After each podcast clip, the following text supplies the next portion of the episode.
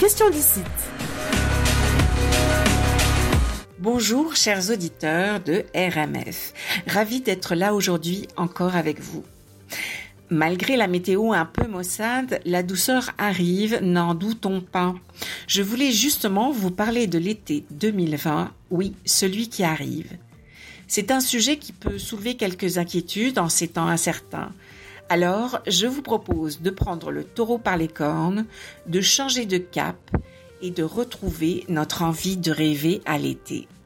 Avant, le printemps était synonyme de retour d'une certaine candeur, voire légèreté.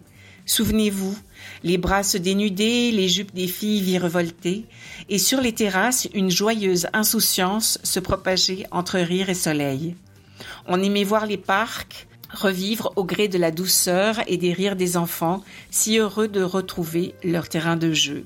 Il y avait des grappes d'amis agglutinés ou qui ouvraient le bal des pique-niques dans les parcs. Avant, au printemps, les étudiants universitaires finissaient leurs cours, les jardins de McGill se remplissaient de parents émus aux larmes et de jeunes diplômés fringants. On faisait des plans pour l'été, les parents pensaient au camp de vacances, les jeunes à leur job d'été, on rêvait de camping dans les parcs de la CEPAC, de la Gaspésie ou encore de voyages exotiques lointains. Et puis, il y avait tous ceux qui, l'été venu, envoyaient leurs enfants dans leur pays d'origine, pour vivre un peu avec la parenté, grands-parents ou cousins. Les parents les rejoindraient plus tard, durant l'été, pour vivre ces moments précieux de retour aux sources, de partage affectif, culinaire et culturel. Certains partaient rejoindre la parenté au Maghreb, au Congo ou au Pérou, d'autres encore en France.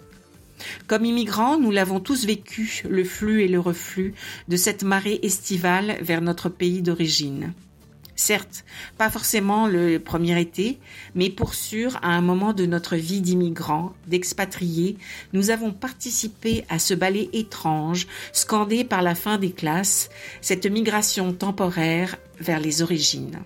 Et même si nous avons fait nôtre ce nouveau territoire que nous habitons, notre identité plurielle nous ramène, pour le plaisir ou parfois par loyauté familiale, aux sources, souvent en période estivale. Avouons que ce retour aux sources peut relever du marathon entre la famille disséminée dans l'Hexagone, les événements familiaux, les amis, et avec des vacances très limitées pour qui travaillent au Québec ou en Amérique du Nord. Mais ça nous fait un bien fou aussi.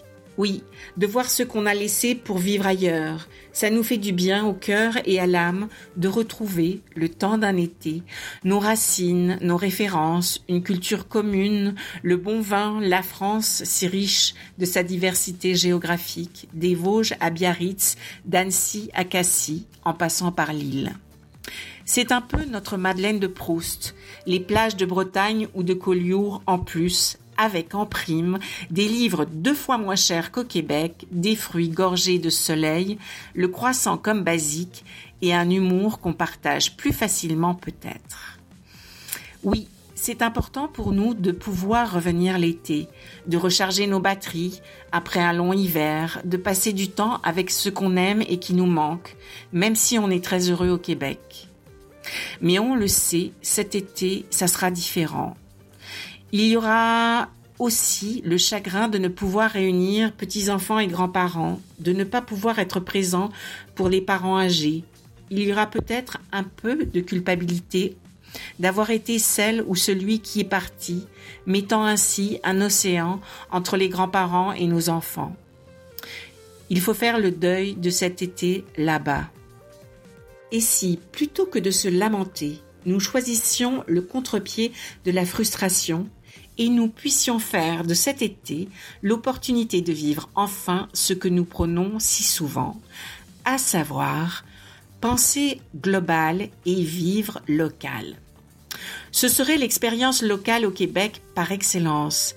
C'est l'occasion de faire du Québec notre terrain de jeu à nous, la chance d'approfondir notre rapport au territoire que nous avons choisi, de le découvrir dans son immensité et sa beauté, à nous, le canot camping, les bains de mer dans la baie des Chaleurs, les randos dans le parc de la Jacques-Cartier.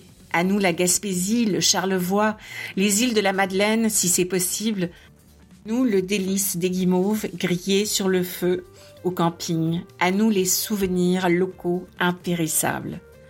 Et pour avoir vécu un véritable coup de cœur, je ne peux que vous inviter au magnifique road trip jusqu'à Natashquan, terre de Gilles Vignon, au bout de la route 138. Alors, parce que le bel été va arriver, je vous le promets, je nous souhaite donc, malgré tout, un inoubliable été québécois. C'était la chronique Question d'ici.